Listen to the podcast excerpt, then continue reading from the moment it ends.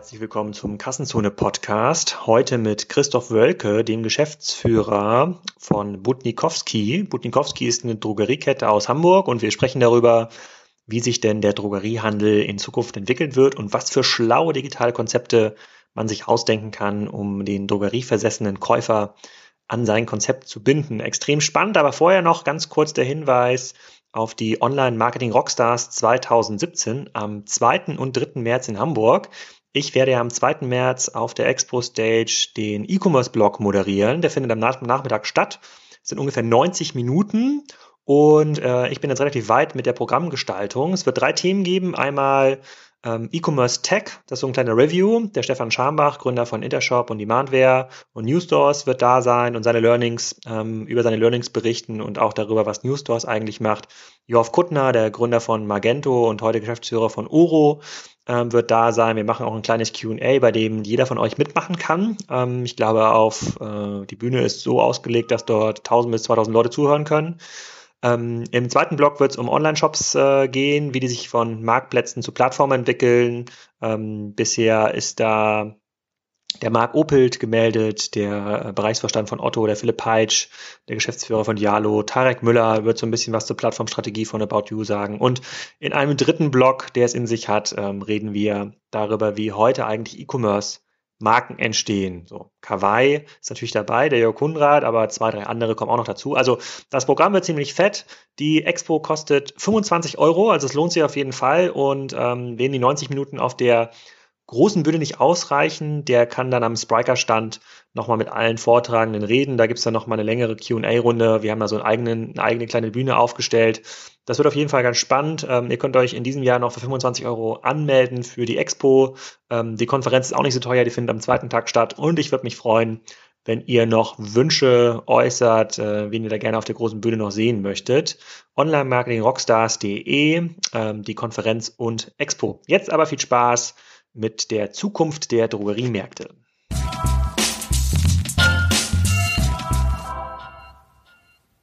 Hallo Christoph, willkommen zum Kassenzone.de Interview. Heute zum Thema stationäre Einzelhandel und äh, Drogeriehandel. Sag doch mal, wer du bist und was du machst. Ich bin Christoph Wölke, ähm, 39 Jahre alt, seit 14 Jahren bei Butnikowski, Geschäftsführer für eigentlich das gesamte operative Geschäft. Genau, die meisten Zuhörer oder Leser von Kassenzone kommen ja nicht aus Hamburg, die kennen Butnikowski äh, gar nicht so genau. Kannst du ein bisschen erklären, was der Hintergrund von Butnikowski ist und wo euer USP so liegt? Ja, wir sind Drogerie, also normal fangen wir immer so sehr klassisch in die äh, Formate Drogeriemärkte. Das teilen wir selber aber nicht ganz so, weil wir auch sehr stark schon im Bereich der Nahversorgung unterwegs sind. Uns gibt's nur in der Metropolregion Hamburg, 182 Filialen betreiben wir ähm, zurzeit das älteste Unternehmen, was es mittlerweile in der Branche gibt. Hat ja eine unheimlich starke Verdichtung die letzten Jahre stattgefunden, so dass es nur noch vier Unternehmen in dieser Branche gibt, neben DM, Rossmann, Müller, die die meisten dann meist kennen, uns als kleinsten im Markt, der, der als einziges auch einen rein regionalen Fokus hat. Und ich glaube, das ist auch das, was unsere Spezialität am Ende des Tages ausmacht, dass wir sehr auf Hamburg und dieses urbane Thema sehr stark einzahlen.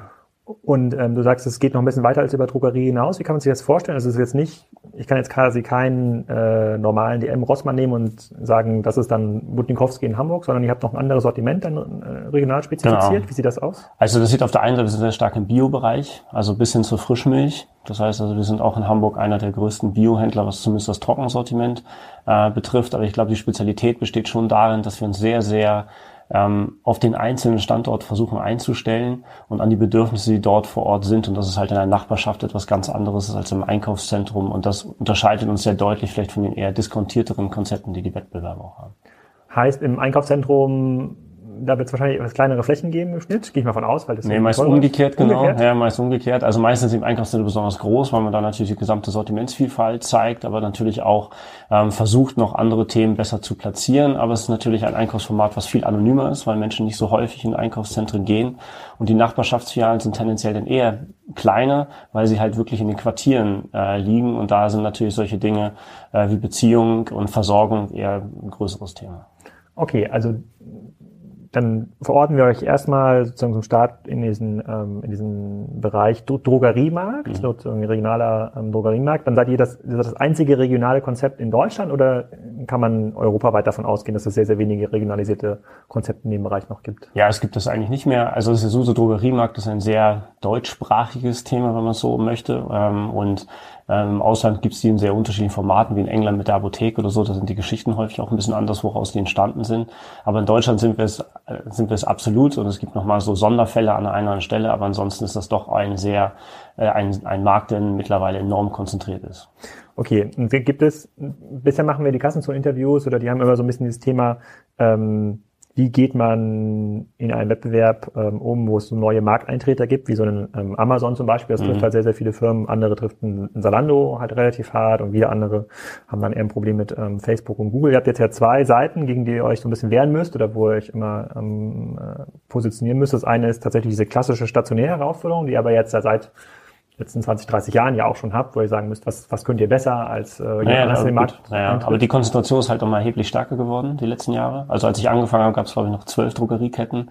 Jetzt gibt's vier und das Problem ist natürlich auch, dass immer mehr Marken sozusagen in den Discount wandern. Gibt es auch mehr Filialen als vor? Als, als ja, ganz erheblich mehr. Also ja. man muss noch ein bisschen sehen, Schlecker ist ja einer der großen Betreiber, die rausgefallen sind, aber die, der, ähm, der Filialumsatz einer Schlecker-Filiale war halt minimal gegenüber die Umsätze, die sozusagen äh, die anderen oder die auch wir haben in den Filialen. Dadurch kann man das vielleicht so an der Anzahl nicht ausmachen, aber ja. die, das sind alles sehr letztendlich expansive Formate, die sozusagen dort auch unterwegs sind.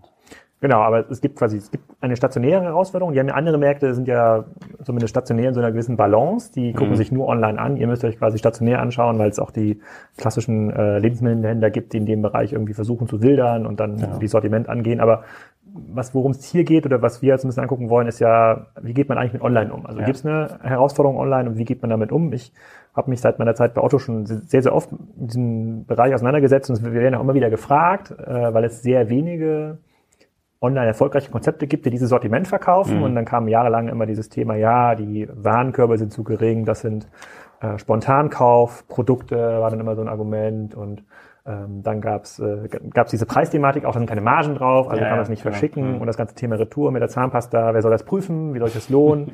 ähm, so war immer so ein bisschen die, ähm, so war ein bisschen, bisschen die Idee, die globalen Plattformen, also in Amazon und Co., haben sich zumindest nicht sehr, sehr aktiv in dem Bereich gezeigt. Das ist eher so passiv gewachsen, weil es dort viele ähm, Händler und auch Hersteller gab, die es einfach mitverkauft haben. Und ich weiß gar nicht, ich habe, glaube ich, mal äh, sowas wie Zitronensäurepulver kaufe ich, glaube ich, bei, bei, Amazon. Das ist auch so ein klassisches Drogerieprodukt. Ähm, wie schätzt du denn grundsätzlich diese sozusagen die, die neue Wettbewerbssortierung ein? Also das eine ist stationär, das können wir hier so ein bisschen ausblenden, mhm. glaube ich. Ähm, ich ich habe bei den euren anderen deutschen Wettbewerbern jetzt bisher wenig gesehen online. Ich glaube, Rossmann hat da das war so ein Rasierkling-Abo-Klon, haben die jetzt irgendwie gestartet, aber grundsätzlich passiert da nicht so viel. Das, also, das wird nicht oh, sehr, sehr aktiv ja. entwickelt. Ja, also aber da kannst du ja gleich was zu sagen. Mhm. Und ähm, aber seht ihr auch diese Amazon-Herausforderung oder sind das andere Herausforderungen, die ihr so seht gerade? Also ich glaube, es, sind, es gibt mehrere ähm, Themen, die dort man sehen muss. Also das eine ist, also dass ja wohl DM und Rossmann mittlerweile ihre Online-Shops gelauncht haben.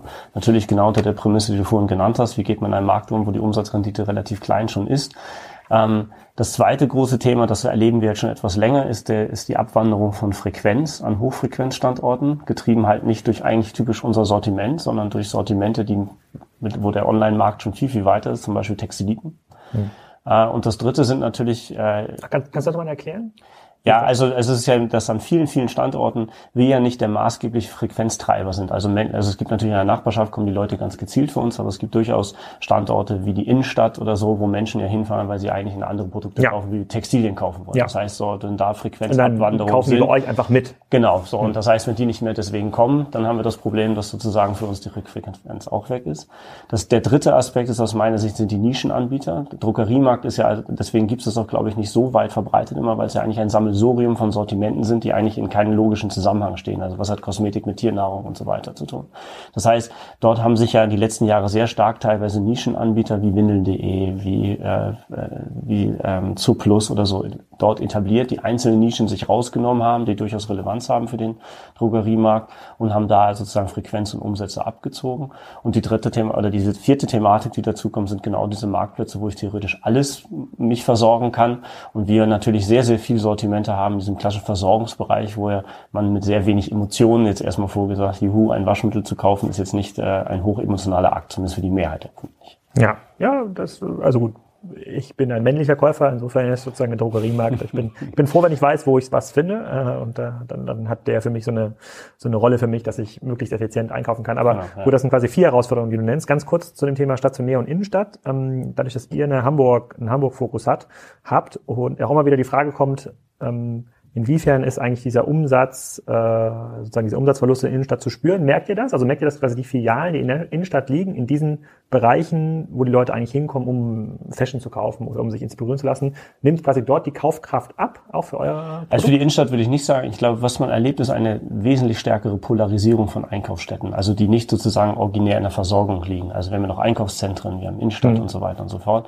Ich glaube, dass die Hamburger Innenstadt noch eine Innenstadt ist, die sehr intakt ist und auch noch immer stark zieht, auch gerade über Touristen, die die letzten Jahre sehr stark gewachsen sind. Aber wenn ich in die Peripherie, sage ich mal, stärker gehe, in Oberzentren oder diese Dinge, dann polarisiert sich das plötzlich plötzlich dann sehr stark, ähm, dass ich Verlierer habe. Ich habe auf der anderen Seite auch Gewinner, nämlich wer kann spannende neue Konzepte äh, heranziehen, dass Kunden sagen, das lohnt sich noch, dass ich dahin fahre. Hm. Okay, aber ähm, bei den vier Herausforderungen sind ja trotzdem zwei Herausforderungen, die du genannt hast, quasi Marktplätze oder auch Nischenanbieter. Die Nischenanbieter, die auch zunehmend vertikal und online first aufgestellt mhm. ähm, sind. Also Zoo Plus sicherlich ähm, ganz vorne in dem, in dem Bereich. Windeln.de auch, klassisches Drogerieprodukt. Ähm, ähm, da gibt es demnächst auch mal ein längeres Update bei Kassenzone zu dem Geschäftsmodell. äh, und ähm, Marktplätze. Ähm, verändert, also hat das einen direkt messbaren Einfluss auf euer Geschäftsmodell, auf eure Kunden?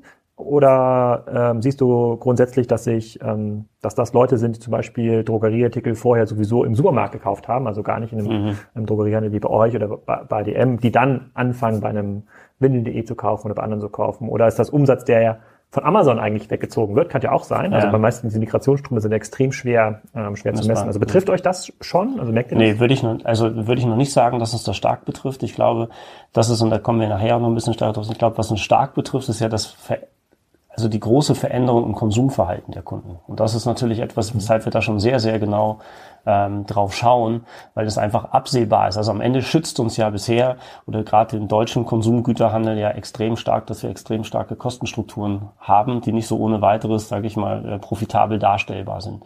Aber es ist ja, und das hat man ja bisher immer gesehen, dass es immer eine Frage der Zeit ist, bis sich das aufbricht und Modelle am Markt sich etablieren, die das doch leisten können. Und ich glaube sehr wohl, dass viele Kunden dazu bereit sind, zumindest einen Teil dieser Einkäufe in solche Modelle zu verlagern, weil es einfach äh, das Leben einfacher macht. Ja, also wir, wir überlegen das ja auch, ne, bei uns in der Familie und überlegen uns, ich muss immer keine Ahnung, für die Kinder nochmal Windeln kaufen. Weil äh, bei uns im Dorf ist das, gibt's nur einen Rossmann, fängt weder Putnikowski noch, noch, noch DM. Äh, nehmen das auch teilweise im, im Supermarkt mit. Also für mich hat es keinen klassischen emotionalen Mehrwert, äh, mhm. äh, dort irgendwie stationär einkaufen mit sehen. Also es gibt halt bestimmte Sortimente, die gibt's halt dort. Insbesondere gibt es bestimmte Sachen, die sind halt viel preisgünstiger als beim Rewe, Edeka oder Skymarkt äh, mhm. bei uns, äh, uns entdeckt. Das ist quasi der An Ansporn, dort dorthin zu gehen. Und das, das sind ja Sachen, die sich aus meiner Sicht aus meiner Erfahrung eigentlich ähm, immer sehr, sehr gut online darstellen lassen. Nicht durch einzelne Anbieter, deswegen glaube ich persönlich auch nicht, dass es einen, ähm, dass es einen Nischenanbieter geben kann, der sagt, ich mache jetzt hier Zahnpasta, Windeln und was auch immer online, weil genau diese Einkaufseffekte, die du gerade genannt hast, diese Skaleneffekte, die dahinter liegen müssen, halt sehr, sehr, sehr, sehr schwer oder mhm. sehr spät ähm, kommen. Aber ich glaube, es ist halt schon so ein Amazon-Ding. Glaubst du das auch oder siehst du, ist, ist es eben kein Amazon-Ding? Ich glaube, dass Amazon in dem Bereich sehr wohl ein äh, relevanter Wettbewerber für uns werden wird. Also das ist sozusagen das, was ich meine, was uns ja auch sehr stark ähm, antreibt, die Frage zu stellen. Und ich glaube, dass gerade dieser Einfachkeitseffekt, den ihr eben selber genannt hast, durchaus mhm. bisher auch den Drogeriemarkt sehr stark gemacht hat. Wir erleben das zum Beispiel in den Lebensmittelsortimenten, weil am Ende eine Biomilch oder etwas anderes bekommt man sozusagen ja auch in einem Supermarkt. Aber ganz viele Menschen kaufen das, weil es einfach einfacher ist für einen Single-Haushalt bei uns das zu kaufen.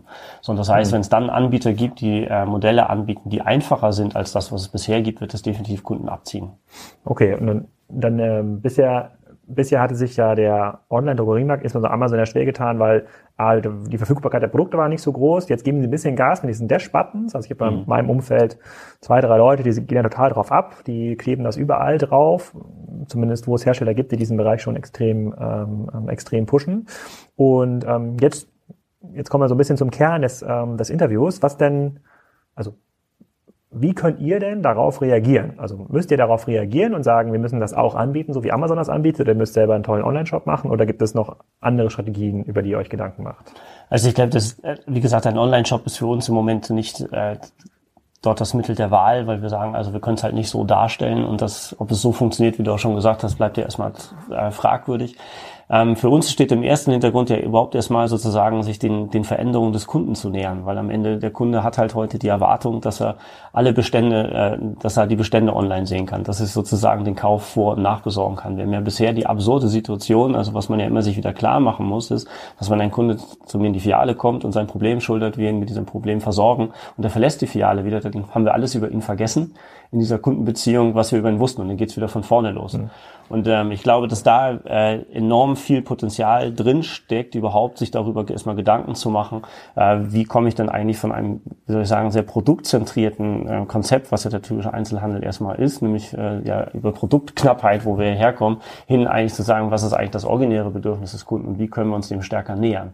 Und da muss man ja, glaube ich, sagen, dass äh, sicherlich, wenn ich äh, Einzelhandel auf die reine Versorgungsleistung nur reduziere, dann wird das sehr problematisch, glaube ich, werden. Weshalb, glaube ich, diverse äh, auch Mitstreiter in diesem Gebiet sich sehr genau überlegen werden müssen, was ihre Strategie für die Zukunft ist. Das ist für uns vielleicht in dieser Regionalität und auch schon über diese vielen Jahre in der Kundenbeziehung schon immer ein ganz anderes Thema gewesen. Als Beispiel haben wir eine Kundenkarte, die, äh, die mit dem höchsten Durchsatz äh, in Deutschland ist. Das heißt, dieses Thema der Kundenbeziehung ist etwas, was, was heißt schon Durchsatz, Umsatz pro äh, Kunde oder Anzahl der Kunden, die das einlösen? Das ist eine Anzahl der Kunden in der Region. Das heißt, wir liegen unsere Kundenkarte im Stadtgebiet. In jedem Hamburger zweiten Haushalt haben wir eine Kundenkarte rechnerisch liegen und in der Metropolregion in jedem dritten.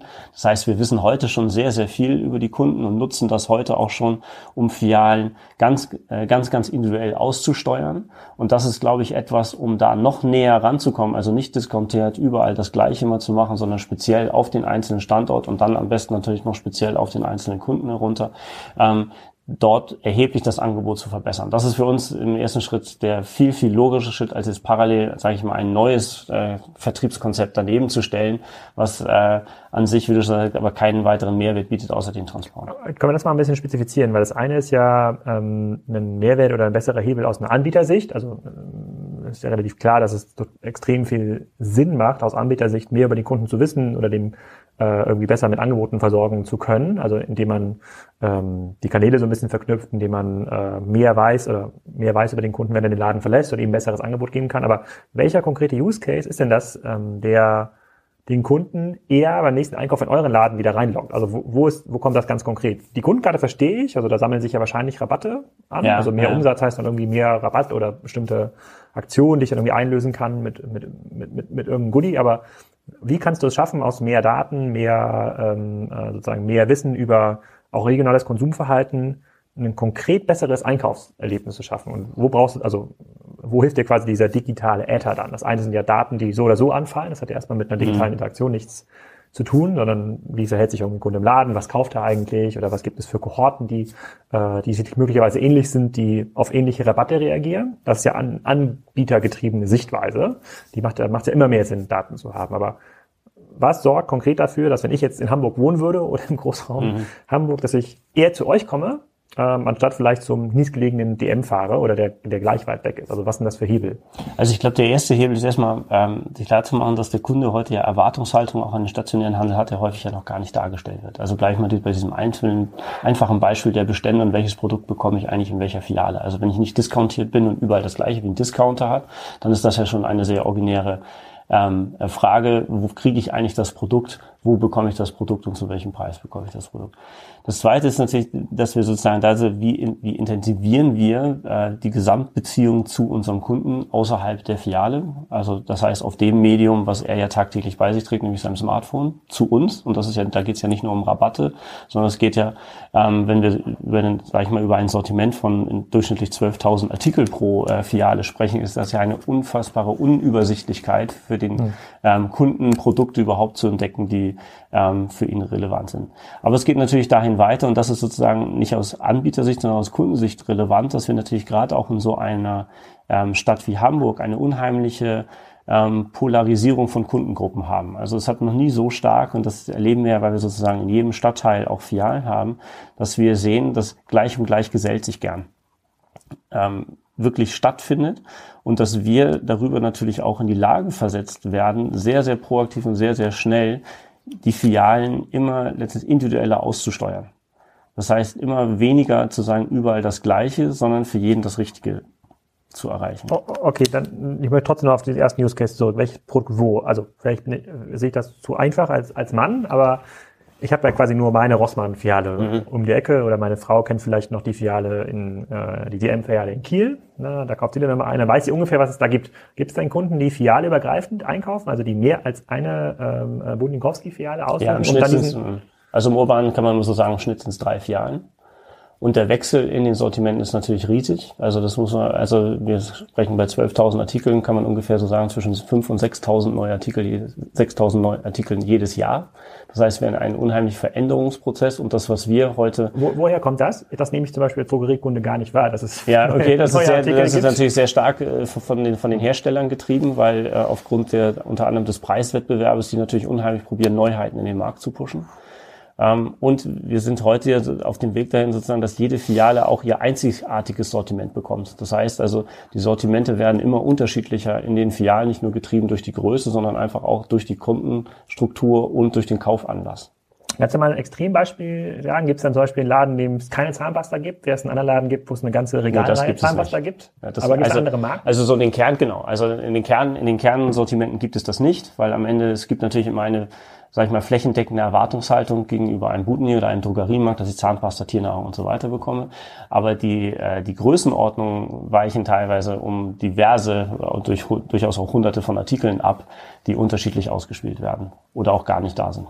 Die dann, die dann zum Beispiel so eine regionale Eignung haben, also wenn es innerhalb von Hamburg so verschiedene, verschiedene Zielgruppen sind, ist es dann so, dass zum Beispiel ein Butnikowski äh, am, am Jungfernstieg höhere preisige Produktbereiche führt im Vergleich zu einem Butnikowski, der, keine Ahnung, Harburg ist. Das ja. ist ein Beispiel. Genau. Weil, weil ihr wisst, dass das dort nicht verkauft äh, ja. ähm, werden kann. Und wie kommt man dann runter? Also das verstehe ich, sozusagen, also regionale ähm, ähm, sozusagen Einkaufsgewohnheiten. Aber wie kommt man denn runter auf so eine Kohortenebene? Also wie kann man denn über so ein Kundenkartensystem hinaus dann bestimmten Kundengruppen in der Region noch ähm, Einkaufsvorteile bieten. Also ich gebe dir mal ein Beispiel. Bei About You, ich glaube, Zalando hat das mittlerweile auch, gab es irgendwann mal diese, diesen Personal Feed und ähm, die haben immer gesagt, der Use Case ist zum Beispiel, dass es gar keinen Sinn macht, einen pauschalen 10% Rabatt auf eine Gewinnerkleidung zu geben, sondern es macht total Sinn auf äh, blaue Pullis, vielleicht magst du die ganz gerne, mhm. so, äh, die erhalten 10% Rabatt zu bestimmten, ähm, äh, zu bestimmten ähm, externen Events zu geben. Ein Geburtstag zum Beispiel oder vor Weihnachten oder in der Sale-Aktion, weil das halt zu einem viel, viel höheren Umsatz führt ja. von dir. Genau. Und geht das auch? Also seid ihr in ja, da, also, genau, also das ist auch ein Thema für uns. Also also ich glaube, dass man einmal das, was in Richtung des Kunden geht. Auf der anderen Seite sind wir ja von dieser Absurdität getrieben, gerade im stationären Einzelhandel, dass ich theoretisch einen Sonderpreis für alle mache, ohne dass ich halt hier in irgendeiner Form, ja.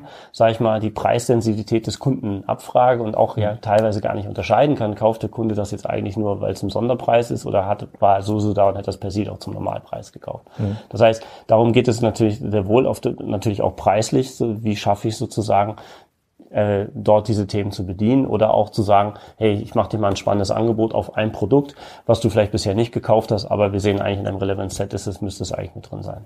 Hm, okay, und das sind dann solche, das sind wahrscheinlich so Warenkorb-Rabatte. Kann ich mir zumindest vorstellen, weil online wird sowas wie Dynamic Pricing immer sehr, sehr strange ausgelegt. Dann derjenige, also das gibt dieses negative Beispiel, der sich mit Apple einloggt, kriegt immer einen höheren Preis gezeigt als der, das ist halt totaler Quatsch. Ne? Also das, mhm. macht ja, das macht ja gar keinen Sinn, weil dann das ist aus Anbietersicht nachvollziehbar, maximale Ausschöpfung der Produzentenrente, ja. aber aus äh, Nachfragersicht halt nicht, äh, nicht so nachvollziehbar. Okay, ich verstehe das mit den äh, auf so einer Warenkorbebene. Ähm, Kannst du mir ein bisschen erklären, wie ihr da vorgeht? Also ich habe so grundsätzlich diese Stoßrichtung verstanden, also mehr äh, sozusagen mehr Informationen über die Konsumenten sammeln, um a die Filialen besser auszustatten, um eine höhere Attraktivität in der Einkaufsregion äh, zu schaffen, um dann möglicherweise auch den Kunden bessere Angebote äh, zu bieten. Aber wie, wie bindet ihr ihn dann konkret? Also wie geht er vor oder was habt ihr gerade vor? Ihr also, also ich glaube, man muss jetzt genau nochmal vielleicht in zwei Wege Das eine ist ja für uns, dass wir ähm, bisher oder in der Vergangenheit sozusagen den Kunden ja nur auf unserer Fläche erlebt haben. Und wir glauben, dass mhm. gerade hinsichtlich auch, was schon Richtung Amazon oder Dash-Button oder was ich gesagt hast,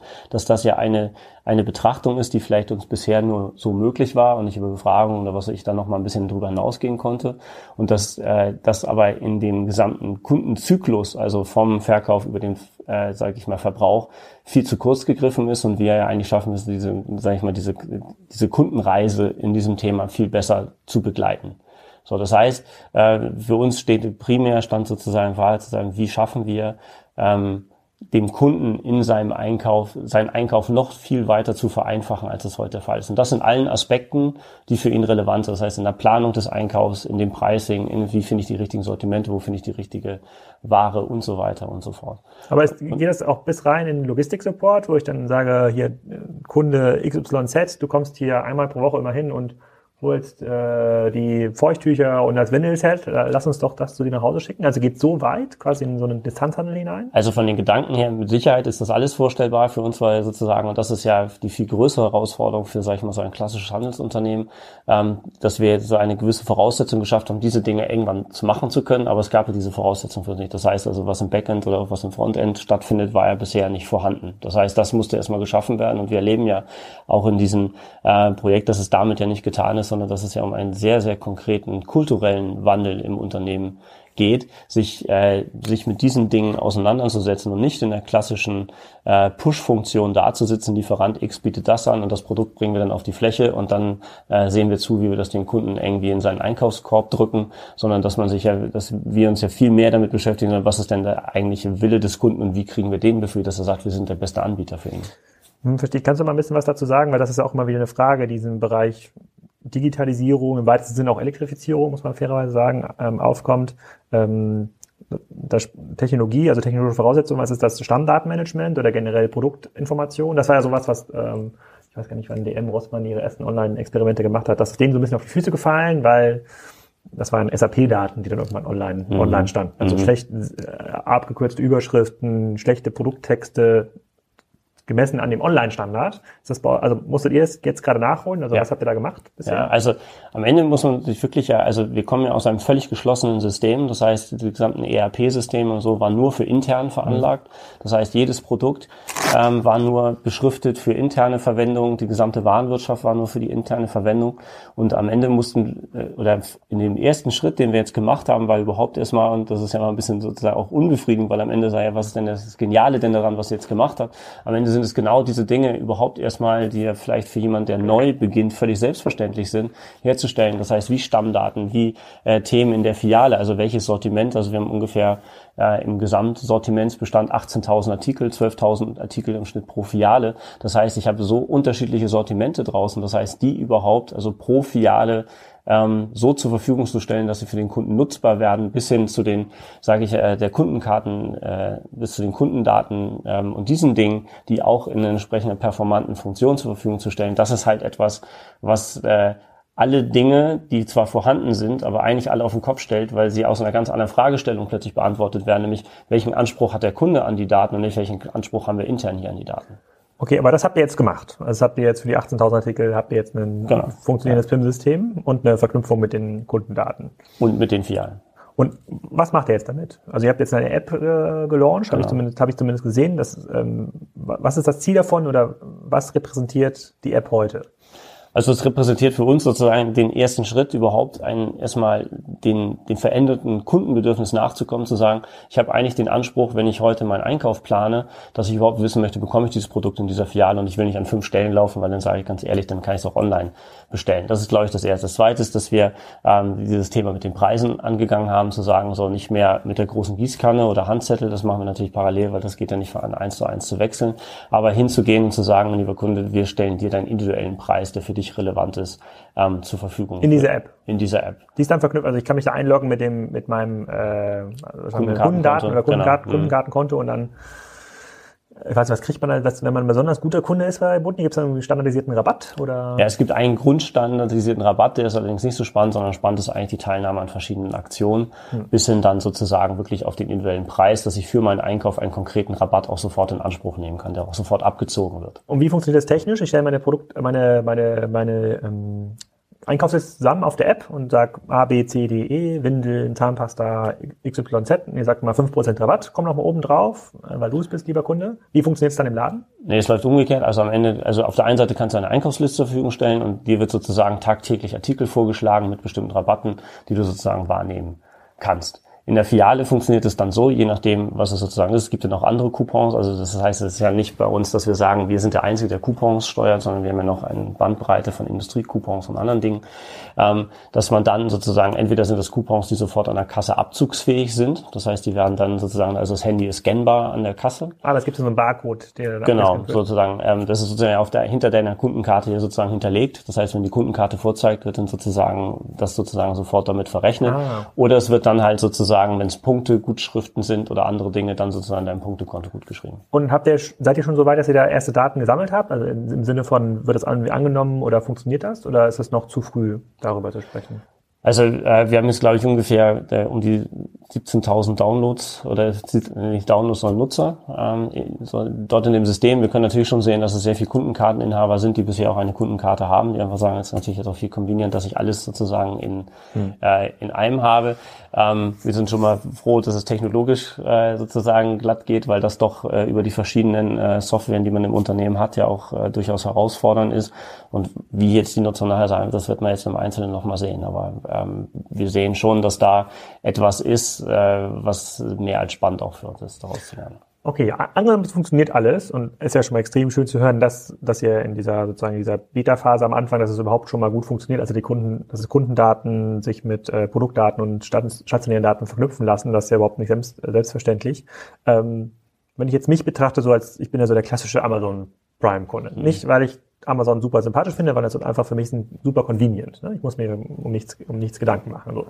Die werden irgendwann mal anfangen, ähm, äh, mir viel stärker als heute solche Drogerieprodukte anzubieten. Ne? Die werden irgendwann herausfinden, hm, das ist äh, äh, Nutzer XY, der ist irgendwie männlich, der hat so und so viele Pakete äh, pro Jahr. So in meinen Bekannten im Freundeskreis sind, ist die durchschnittliche, durchschnittliche Amazon-Bestellanzahl diesem Jahr liegt schon so zwischen 150 und 300. Ja, das ist so die, das, das heißt, die wissen ganz genau, dass sowieso jeden Tag so ein DL-Laster ähm, vor der Tür steht. Und wenn mhm. sie anfangen anzubieten, komm, lass doch so ein Abo abschließen über ja, Zahnbürste, Zahnpasta, was gibt's immer noch? Rasierklingen, also so ein klassisches Männerabo, Rasierschaum mhm. und Co. zu dem Preis.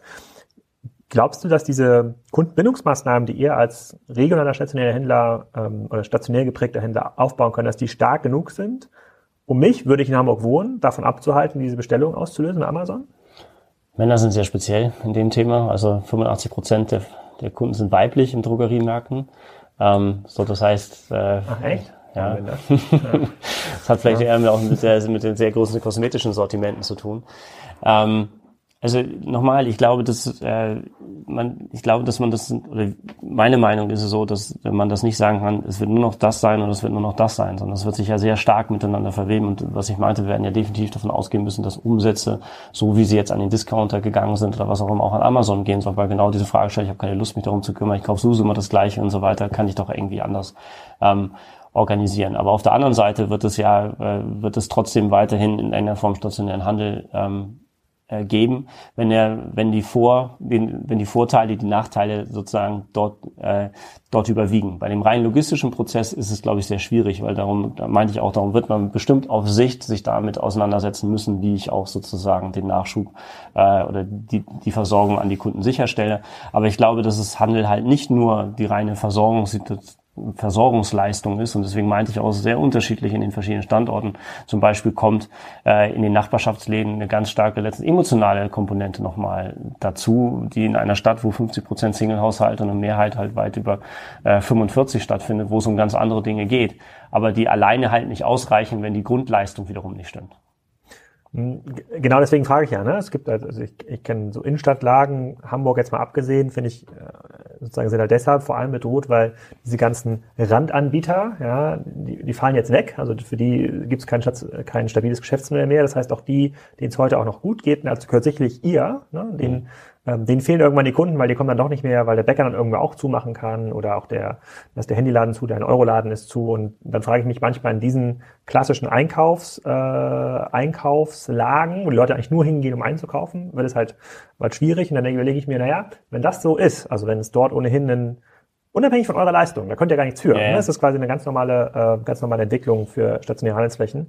Frage ich mich halt, wie kann ich den diesen Convenient-Kunden, diesen äh, klassischen Prime-Nutzer, wie ich zum Beispiel bin, wie kann ich den eigentlich wieder zurückholen oder mit einem besseren Angebot versorgen. Und das muss gar kein Handelsangebot sein. Das kann auch ein Angebot sein, wie du zwischen den Zeilen so, zu erkennen lässt. Das kann auch was sein, wo halt gerne hingehe und äh, mir dann Kaffee hole äh, bei euch an der Station. Das ist ja so ein bisschen ähm, das, wo Osiander ja auch bekannt geworden mhm. ist in den, ähm, in, den, in den letzten Jahren. Oder vielleicht ist ja noch was ganz anderes. Vielleicht kann ich sagen, eigentlich, eigentlich muss ich noch viel mehr auf diese, auf die Frauen konzentrieren, wenn es sowieso nur 15 Prozent Männer sind. Die kann ich möglicherweise mit einem rein digitalen Service sowieso versorgen. Dann baue ich meine stationären Konzepte so um, dass sich dort ähm, Frauen viel wohler fühlen und gehe dann vielleicht eher in Konkurrenz mit den klassischen Kosmetikanbietern und kann dort auch das äh, Live-Schminken und sowas ähm, äh, und sowas anbieten. Und dann wird man eher zu einer Eventfläche, wo man dann Reichweite verkauft an Marken. So gehen ja, so verstehe ja. ich die Zukunft von Handel, dass man gar nicht mehr ins Warenrisiko gehen kann, weil ihr gar nicht mehr diese ähm, sozusagen die Preishoheit habt, sondern der Preis irgendwie exogen bestimmt ist und dann diese Preiserwartung auch. Also der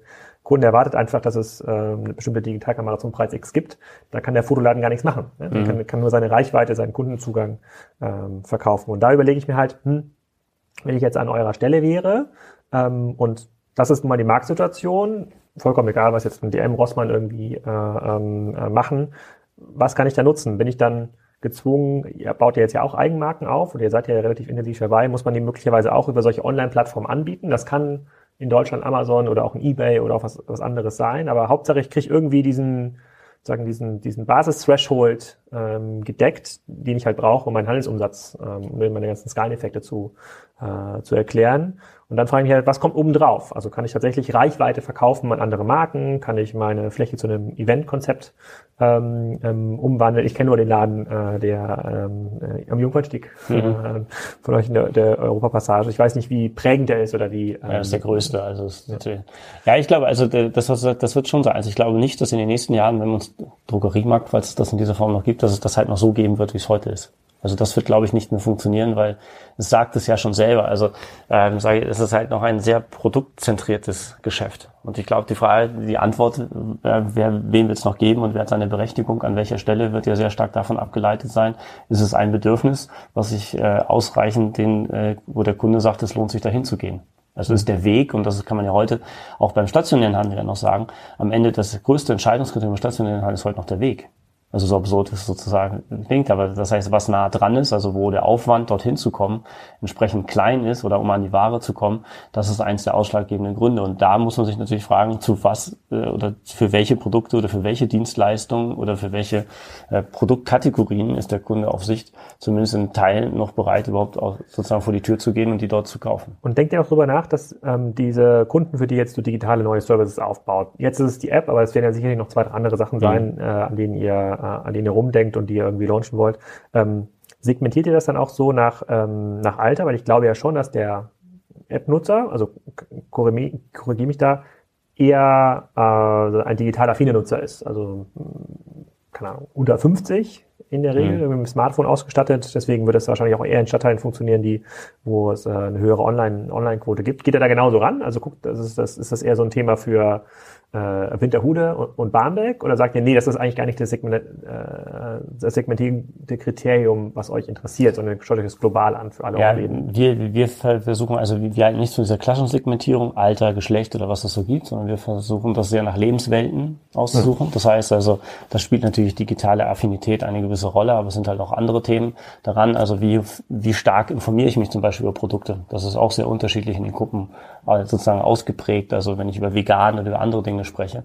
Auch das spielt halt eine Rolle. Und da, da probieren wir ein möglichst umfassendes Bild für diesen Kunden zu bekommen, um dann natürlich genau auch diese, also diese Dinge, Informationen, Produktinformationen, Möglichkeiten der Selektion. Also es gibt ja ähm, das meinte ich vorhin auch mit dieser Pulverisierung der, der Kundengruppen. Das ja, wenn ich heute früher haben die Leute gesagt, ich möchte was Frisches essen oder ich möchte so, heute möchte ich Bio, vegan, ähm, laktosefrei. Also unheimlich viel, wo ja, wo ja ein Riesenproblem für uns oder für den stationären Handel ja heutzutage darin besteht, zu sagen, ich habe ja eigentlich alles, aber ich kriege es ja gar nicht so immer zusammengestellt, dass der Kunde auch erkennt, das Produkt ist jetzt vegan, weil der nächste Kunde kommt und möchte die Zusammenstellung, dass es laktosefrei ist oder der nächste kommt und möchte, dass es Bio haben. Und das natürlich sozusagen über diese digitalen Medien für uns sich natürlich ganz äh, neue Welten dann auch eröffnen, dem Kunden einfach auch die Kompetenz und die Breite des Sortiments viel schneller nahezubringen, zu sagen, okay, ich bin jetzt auch sehr schnell bei uns in der Lage, mich vegan zu ernähren, wenn ich mich dafür interessiere.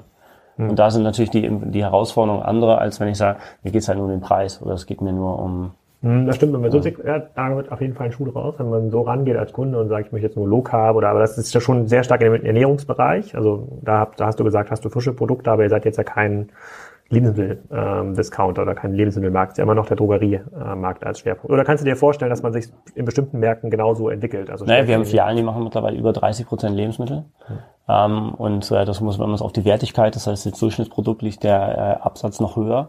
Äh, und das wird definitiv ein Thema sein. Also ich glaube, das ist einfach diese Verabschiedung, also das erleben wir ja heute, wie schwer sozusagen auch unsere Branche, auch mit, mit Herstellern so spricht, zu sagen, ja, warum sind wir denn jetzt ein Drogeriemarkt? Also was, also wir waren nie eine Drogerie, traditionell schon nie, weil wir kommen aus einer ganz anderen Ecke.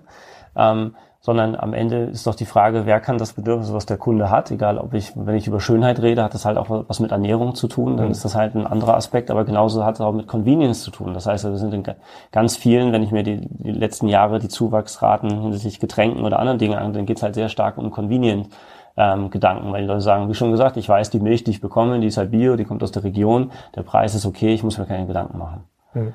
Ja, und ich glaube, dass dieses, ich mache dieses Thema so einfach wie nur irgendwie möglich, ist halt noch etwas, ähm, was bei weitem nicht ausgeschöpft ist und wo natürlich diese digitale Verlängerung des Geschäftes an den Kunden in der Vorbereitung des Einkaufs, in der Nachbereitung des Einkaufs noch erhebliche äh, dort Potenziale bietet, die bislang noch nicht ansatzweise ausgeschöpft worden sind. Und spielt dann jetzt, fangt ihr mit der App an. Ich habe mir die App auch runtergeladen, da sind ja die Produkte und Preise irgendwie drin. Ich kann mir meine auch Filiale auch ähm, ähm aussuchen. Ist dann die Website für euch ein zweiter Schritt oder spielt das gar keine Rolle in der Planung? Also die Website im Sinne von Online-Shop, also das, was heute in der App irgendwie erlebbar ist, das also, auf dem auf der Also wir haben für uns auch, so wie es ja auch eigentlich in allen Branchen ist, maßgeblich wird sich zum Smartphone drehen. Und ob die Internetseite dann irgendwann nochmal hinterherkommt. Aber äh, ich glaube, oder wir sind auch der Überzeugung, dass da es wird maßgeblich um das Thema Smartphone äh, gehen und das, was du ja schon wie bei zum Beispiel wie About You oder was ich gesagt habe, den Kunden immer einfacher, hm. seine, sein Produktkorb zur Verfügung zu stellen, damit er immer es noch einfacher hat, sozusagen an die relevanten Produkte zu kommen. Und gibt es über Lebensmittel und Drogerie, klassische Drogerieprodukte, wobei es ja schon schwer ist, überhaupt herauszufinden, was ein klassisches ja, ja. Gibt es noch andere Produktbereiche, in der du glaubst, sich das, äh, dass sich das hineinentwickeln, hineinentwickeln kann? Denn das, was du ja beschreibst, ist, ähm, keine Ahnung, das ist ja ein, ein, Kunde, der sich für ein bestimmtes Lebenskonzept in Hamburg für eine bestimmte Zeit entscheiden könnte. Ob es jetzt Low-Carb-Ernährung ist mhm. oder besonders, besonders ökonom, äh, ähm, ökologisch. Das, da kommt ja mal ganz, ganz schnell diese Idee, okay, ich muss mich dann für diesen Kunden muss ich den Warenkorb optimieren. Ja, also es, es reicht nicht nur die Milch anzubieten oder das ähm, die vegane Creme äh, aus, aus der Region, sondern ich brauche für den auch noch, ähm, ja, jetzt mal ein ganz naives Beispiel, ähm, eine Mütze oder, oder irgendwelche Klamotten. Spielt das für euch eine Rolle? Ist das überhaupt denkbar, dass sich das Konzept so äh, sozusagen so auseinanderzieht? Also ich glaube, das ist das ist die, eine der größten ähm, und unternehmenskulturellen Aufgaben, dass es da keine Denkverbote mehr geben darf. Weil am Ende, wenn ich es ja vom Kunden her denke, dann ist die einzige Frage, ja, erwartet das der Kunde von mir oder erwartet er es nicht? Hm. Und ob es morgen die Mütze ist und uns übermorgen was auch immer äh, der Kopfhörer ist, das spielt aus meiner Sicht äh, in erster Frage gar keine Rolle, sondern es war, können wir es glaubwürdig verkörpern und es ist etwas, was der Kunde wirklich von uns möchte. Wir haben ja letzte Woche mit, oder ich habe letzte Woche mit ähm, Alex Birken von Otto ja auch ein Interview zum Thema Digitalisierung in Summe geführt und da ging es ja auch um diesen Prozess, wie nimmt man Mitarbeiter mit? Also wie kann man die, ähm, die ähm, Leute, Leute überzeugen? Otto hat jetzt schon eine relativ lange Lernkurve hochlaufen müssen, mhm. zumindest die Otto Einzelgesellschaft. Ihr seid noch ein klassischeres Handelsunternehmen. Ähm, wie nehmt ihr die Leute mit? Also was könnt ihr tun, damit die Leute eben sagen, nee, ich lasse mich darauf ein, ich finde das mit der App wichtig, ich versuche aus der Kundenecke zu denken und nicht, wie ich noch eine weitere Zahnpasta in dem Regal unterbringe. Ja, ich glaube, dass da die App ein wirkliches Kernthema ist, weil es sozusagen ähm, ja das erste Mal wirklich flächendeckend zulässt, dass wir Annahmen auch überprüfen. Weil ansonsten ist man ja sehr stark Hm. äh, immer aus eigener Haltung, aus äh, eigener Tradition und anderen Dingen ja geprägt. Und also was ist ein Drogeriemarkt? Ein Drogeriemarkt muss immer so aussehen. Keiner hat ja wirklich mal, das, sieht der Kunde das eigentlich genauso? Also Hm. ist es überhaupt notwendig, dass wir sagen, wir sind ein Drogeriemarkt oder sagen die Leute einfach, das ist Butni und das ist schon okay. Ich könnte meine. Erwartungen an Drogerie gar nicht stellen. Ich, ich weiß nur, dass der Schlecker damals bei uns gegenüber, der war viel unaufgeräumter und ver verrammelter als der, äh, als der DM. Also es war zu DM gegangen, weil es irgendwie heller, Ja, ja. heller war. Das konnte ich gar nicht sagen. Ich weiß, ja nur, ich weiß ja nur, dass es bestimmte Produkte gibt, die dort einfach viel billiger sind. Windeln und Zahnpasta und Deo, was man alles irgendwie kauft, wo man sagt, da zahle ich im Edeka irgendwie so einen hohen Aufpreis, dass da äh, sammle ich meinen Einkauf dort für den Drogeriemarkt oder behalte ich mir vor, das dort irgendwie alles einzukaufen. Aber ich könnte es dir gar nicht sagen. Also ich wüsste es gar nicht, was das, äh, was das ist. Das, ich bin immer sehr, sehr kritisch, wenn man ähm, ja zu sehr auf den, äh, ähm, auf den Kunden hört. Weil Befragung haben wir ja zumindest im Online-Bereich ja noch keine neuen disruptiven Geschäftsmodelle möglich. Man braucht ja irgendwie eine Vis- Vision, um das, ich, um das man irgendwie man, muss man rein investieren. Egal, ob das jetzt euer Format ist oder ob ihr jetzt sagen würdet, ich verkaufe jetzt Buni-Produkte auch bei Amazon, was auch immer. Und dann wird man schon sehen, ob das funktioniert, businessseitig und von der, äh, von der Kundenakzeptanz. Und ich weiß auch gar nicht, wenn ich meine Frau fragen würde, was erwartest du von einem besseren Drogeriemarkt? Weiß, wüsste ich gar nicht, ob sie das sagen kann. Nee, ich glaube, das ist ja auch bisher immer das Problem gewesen, äh, auch mal von Marktforschung. Also wenn man sich die Flop-Rate versus der Marktforschungsdaten ausgibt, dann stimmt das ja auch häufig nicht überein. Ich glaube, dass man, äh, dass es halt sehr wohl schon ums Zuhören beim Kunden geht. Und nehmen wir jetzt mal die Einkaufsliste, ist natürlich schon hochspannend für uns, was der Kunde eingibt, was wir nicht führen. Also das heißt, womit In die Suche. ja, genau. Also letztendlich, womit beschäftigt sich der Kunde denn eigentlich, wo er vielleicht gar keine Antwort drauf findet? Und das Problem ist ja, ähm, dass wir heute ja eine Situation, nehmen wir mal das Thema vegan. Also wenn ich vor äh, drei Jahren über vegan hat so gut wie keiner gesprochen. Also da gab es so ganz einzelne und die einzige Antwort, die ich dann immer aus dem Einkauf bekommen habe, war dann, ja, der Veganer, das sind so eine Million Leute auf Hamburg runtergerechnet, das sind dann so ein paar Zehntausend, die hier rumlaufen. Das lohnt sich ja nicht, das Geschäft. So, und äh, das, was ja völlig gefehlt hat, ist sozusagen der Resonanzboden zu sagen, da gibt es Leute, die beschäftigen sich damit, die wollen auch gar nicht Veganer werden, aber die finden das Thema irgendwie relevant für sich und wollen es zumindest teilweise einbauen. Und die Frage ist ja, wie schaffe ich Der Teilzeit-Veganer. ja, genau. Da, äh, sozusagen, ja, das sind ja sozusagen eigentlich häufig hybride Kunden. Das ist ja das Problem. Dass sie auf der einen Seite kann man ja sehen, sie wollen auf der einen Seite ähm, ganz schnell was essen und auf der anderen Seite wollen sie extrem gesund essen. Das ist ja ein Widerspruch, der selten halt zusammengeht.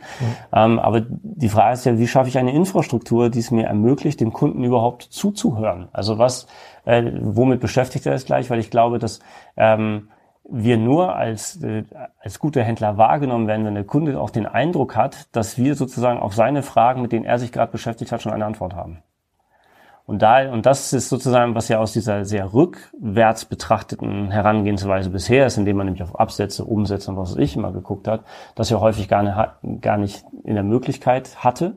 Und das Problem gewirkte, dass viele Trends auch für uns, wenn Trends nach oben gingen oder wenn sie oben angekommen waren, eigentlich den Zenit schon erreicht haben, wenn wir es auf den Schirm bekommen haben. Und wenn wir dann begonnen haben, das umzusetzen, war der Trend eigentlich vorbei. Und das ist etwas, äh, um wo sozusagen wir viel, viel äh, dichter an den Kunden ran müssen und jetzt auch rankommen, als wir vorher waren, um dann zu sagen, so auf diese Themen können wir zum Beispiel, weil das Problem, nehmen wir mal das Thema vegan, darum ist es so ein exemplarisches Beispiel für uns. Wir haben ein unheimlich großes Sortiment von veganen Artikeln schon gehabt.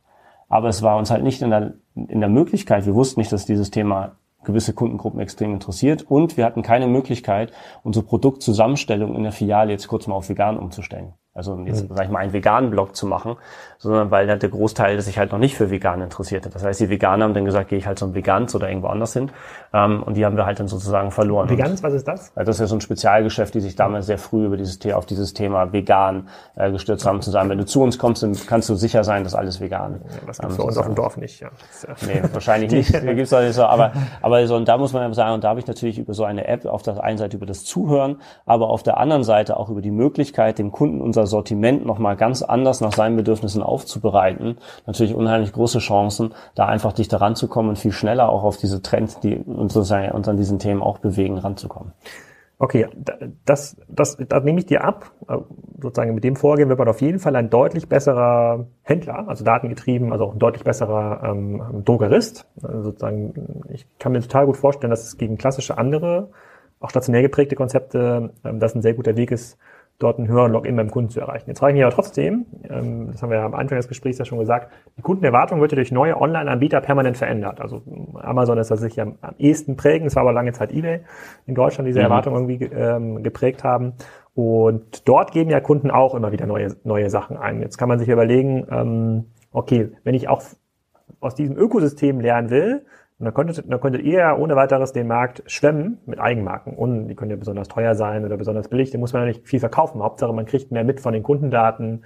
Wie kaufen die ein? Wie retournieren die das? Wie reagieren die Moment in den, in den Rezensionen? Ist das auch ein Thema für euch oder schaut euch das immer nur aus der, ich bin als Händler der Ort, bei dem der Kunde einkauft, Perspektive an? Weil ihr könntet ja auch sagen, ähm, ihr betrachtet euch eher vertikal, also hat quasi ein Hersteller vom Produkt, seid ihr heute ja auch schon, äh, und nutzt dann solche Plattformen wie eBay und Amazon, um auch über den Kunden zu lernen, um darüber, das gar nicht mal zwingend aus einer, aus einer Business-Sicht. Macht ihr das oder spielt das eine Rolle für euch? Nee, bisher nicht. Also für uns hat bisher schon die Vorrat, dass wir sagen, also da wir glauben, dass die Kundenbeziehung an sich halt eins der wichtigsten Treiber sein wird und die wollen wir sozusagen auch für uns sozusagen auch behalten. Und darum spielt sowas im Moment keine Rolle, aber am Ende auch da gilt es, äh, Denkverbote kann ich in der Organisation halt nicht zulassen. Das heißt, wenn es gute Gründe dafür gibt, äh, sozusagen da auch einen Schwenk vorzunehmen, dann wird man das diskutieren müssen. Also ich glaube, das ist einfach, oder wenn der Kunde es erwartet oder sagt, ich erwarte diese Produkte oder diese Eigenmarken auch auf diesen Plattformen, äh, dann muss man sich damit auseinandersetzen.